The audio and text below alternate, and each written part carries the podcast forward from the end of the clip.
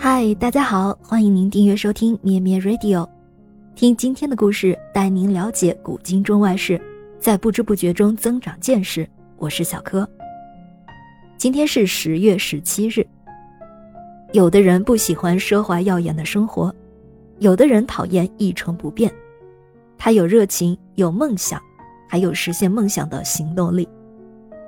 英国人提姆·施密特正是这样的一类人。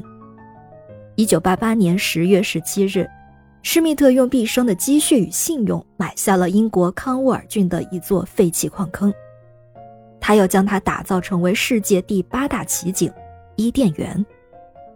现在看来，伊甸园项目大获成功，可是，在当时，估计冒出这个想法并且切切实实去建造的人。可能还是会被看成是一个怪人。这位提姆·施密特大学的时候主修考古人类学，但是毕业之后他走上了音乐的道路。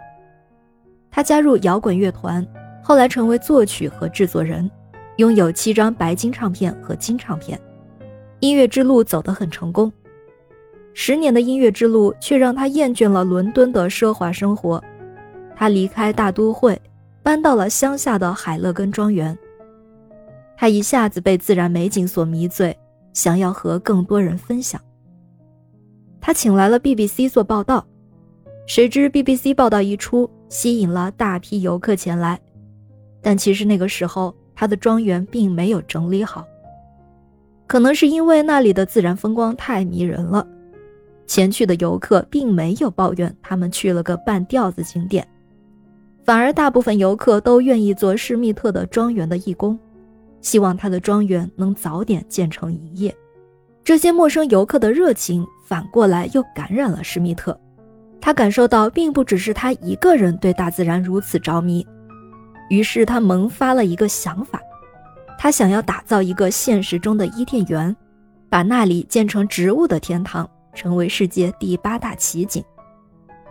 带着伊甸园的构想，施密特开始到处去游说，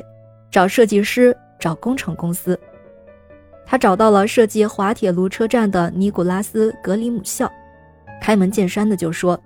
我要告诉你一个好消息和一个坏消息。好消息是我要请你来建造世界第八大奇景，而坏消息是我没有钱。”谁知格里姆校第二天就打电话给他。说他所有的员工都想投入到伊甸园的建设，他愿意接下这个设计，并且不收钱。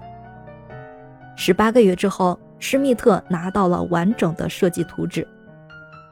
他之前关于伊甸园的构想呈现在图纸上，于是他就在一九八八年十月十七日这天买下了废弃矿坑，开始动工。承建伊甸园的工程公司里有个叫杰里泰特的工程师，本来是要退休的，结果他为了参与伊甸园的建设，决定不退休，一定要做完这世界第八大奇景再走。第一天开工的时候，天不作美，下起了大雨，而且一下还不停，连续下了一百三十四天雨，结果矿坑严重积水，多处坍塌。这时，本来要退休的工程师杰里挺身而出，找来六十名壮汉，日夜赶工，重新打造地基，还因此而建成了一个可以百分之百回收雨水的系统，可以说是因祸得福了。伊甸园的整个项目在两千年的时候完成，二零零一年三月对外开放。伊甸园里有潮湿热带馆、温暖气候馆、凉爽气候馆。模拟了各种气候，种植着来自世界各地的植物和农作物。在开业的第一年内，伊甸园就吸引游客超过两百万，连续多年被英国人评为民众最喜爱的现代建筑和英国最佳休闲旅游景区。在互联网时代，人们彼此面对面交流的机会越来越少，与自然的联系也日渐疏远。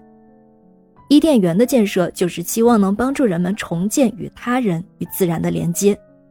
并且在迅速发展的当下，提供一种创新的方式来探索人与自然的关系。他的创建人提姆也从来没有把伊甸园仅仅看作是一个植物园，而是要在这里展示人与环境的依存与人类对于自然的正面力量。在互联网与科技时代，你想要探访这所伊甸园吗？感谢您收听今天的故事。咩咩 Radio 陪伴每一个今天。